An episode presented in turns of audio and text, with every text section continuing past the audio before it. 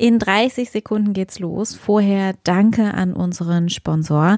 Das ist wie eh und je Autohaus Dürkop. Die gibt's zweimal in Braunschweig, aber auch in Goslar und Hildesheim. Falls ihr auf der Suche nach einem neuen Opel, Peugeot, Fiat oder zum Beispiel Kia seid, ist Dürkop ein Top-Ansprechpartner. Die haben immer wieder gute Gebrauchte im Angebot, aber auch spannende Neuwagen. Ich liebe ja zum Beispiel den Opel Astra, aber auch den Corsa Electric. Schaut da also gerne mal vorbei vorbei auf dürkop.de, dürkop mit UE. Hey, schön, dass ihr wieder eingeschaltet habt zu 5 nach 5, eurem Nachrichtenpodcast der Braunschweiger Zeitung am Freitag und heute wieder mit mir, Celine und Lukas. Moin, moin, und das sind heute unsere Themen. TU Braunschweig ist in der Kritik. Salzgitter läutet endgültig das Ende der Hochofen-Ära ein. Und Eintracht Braunschweig testet erfolgreich gegen St. Pauli. Bei der TU Braunschweig sind gerade nicht alle Studierenden happy, so wie es aussieht. Kurz nach Semesterbeginn fallen viele Lehrveranstaltungen aus und zwar vor allem bei dem Thema Verkehrsplanung. Ausgerechnet ähm, in diesem Top-Forschungsschwerpunkt muss man sagen, Mobilität und so, da ist die TU ja recht weit vorne. Ja, genau. Und äh, die Studierenden haben sich bei uns per Mail gemeldet, äh, denn Fakt ist, der Lehrstuhl werde wohl vorerst nicht neu besetzt. Also jetzt fühlen sich die Studis Studis äh, im Stich gelassen und ich finde eigentlich berechtigterweise, denn ähm, die abgesagten Kurse äh, zu den Themen nachhaltige Mobilität und ÖPNV seien ausschlaggebend, dass auch auswärtige äh, Studierende nach Braunschweig an die TU kommen. Und das ist natürlich blöd, ne? wenn du extra hierher gezogen bist und dann fallen genau solche Kurse aus. Hm. Ja, ja, das stimmt. Das, das soll eigentlich nicht so sein. Unser Wirtschaftsredakteur Andreas Schweiger hat ähm, mal ein bisschen genauer nachgefragt, was da eigentlich los ist. Und die TU hat darauf jetzt auch schon reagiert und sagt, dass es keine weitreichenden oder großflächigen Ausfälle von Lehrveranstaltungen geben würde. Betroffen seien lediglich eine Pflichtveranstaltung aus dem Bachelorstudiengang und ein, ähm, äh, ja, mehrere Wahlpflichtangebote, die es auch in anderen Massenstudiengängen gebe. Und ja, dann dahinter noch der Standardsatz, es wird an einer Lösung gearbeitet. Genau, mehr dazu lest ihr bei uns auf der Webseite. Den Artikel verlinken wir euch nochmal.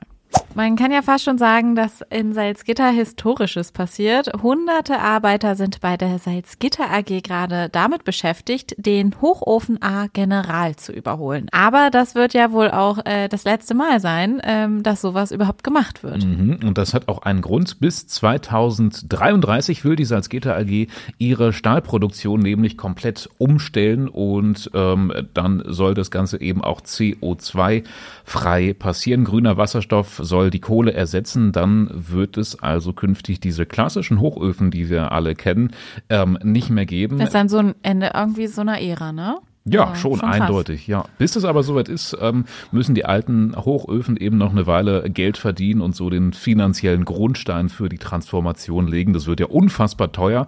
Und ja, der Konzern Salzgitter AG investiert jetzt rund 130 Millionen Euro in die Generalüberholung. Und ich finde das allein schon so ein spannendes Ding. Ich habe das ähm, in der Schule mal gelernt, dass so ein Hochofen eigentlich durchläuft. Ähm, zehn Jahre läuft der komplett am Stück, also ballert's die ganze Zeit quasi und ähm, 2000 Grad sind da ja drin, damit der Stahl äh, produziert werden kann.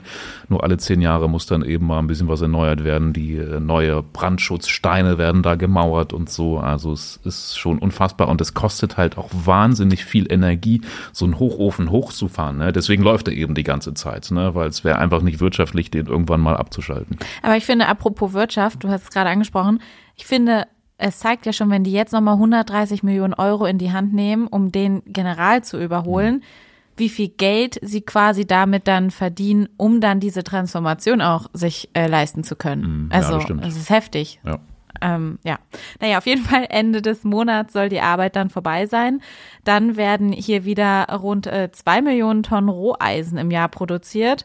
Alles über die Restauration des Hochofens und der Zukunft bei der Salzgitter AG lest ihr bei uns im Artikel, den verlinken wir euch.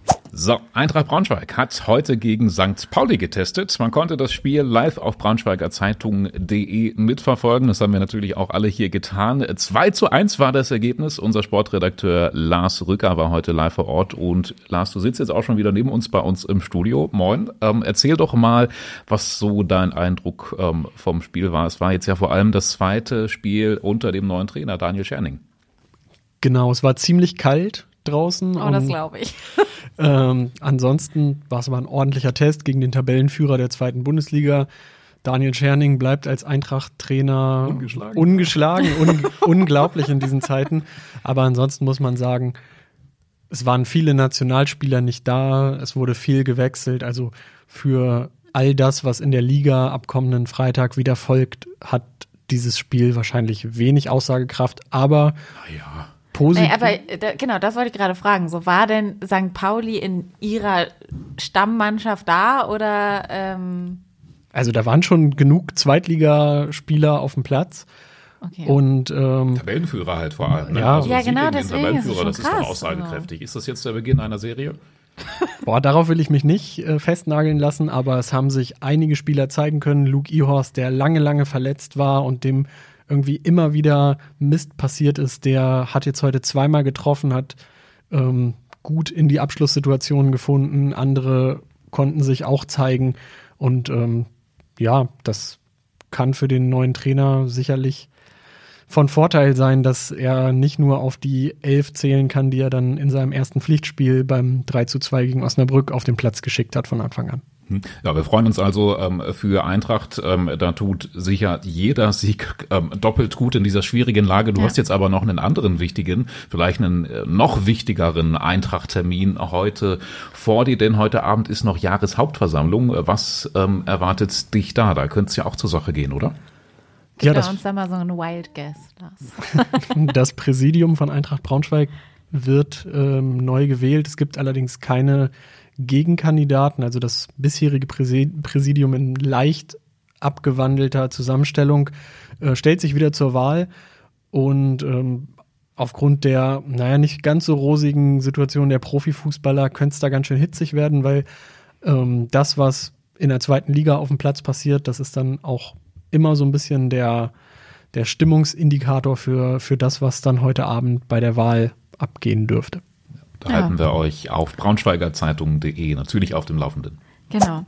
Und am Ende, kurz vorm Wochenende, haben wir noch einen Lesetipp für euch. Unsere Kollegin Jana Siefers hat mal einen Selbstversuch gewagt und ist in Wolfsburg tauchen gegangen.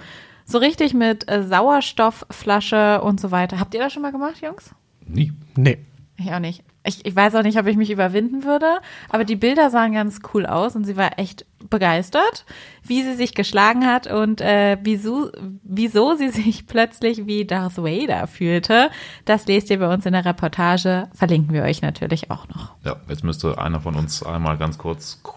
Wusstet ihr, ja, das Coole ist ja, äh, dass dieses Geräusch von Darth Vader tatsächlich aus so einer Tauchflasche entstanden ist. Ach, witzig. Ja. Ja, das ist cool. Ich oh, jetzt habe ich, jetzt habe ich einen coolen, eine coolen. Was verraten? Ja. Ach nein. Ah, egal. Nein. Man kann trotzdem den Artikel noch lesen. So, das war's auch schon für heute. Lars, du guckst gerade so, als ob du noch was sagen wollen würdest. Nein. Viel Spaß heute Abend, Lars. Dankeschön. Und euch wünschen wir jetzt einen richtig schönen Feierabend und ein viel besseres Wochenende. Bis dahin. Tschüssi. Tschüss.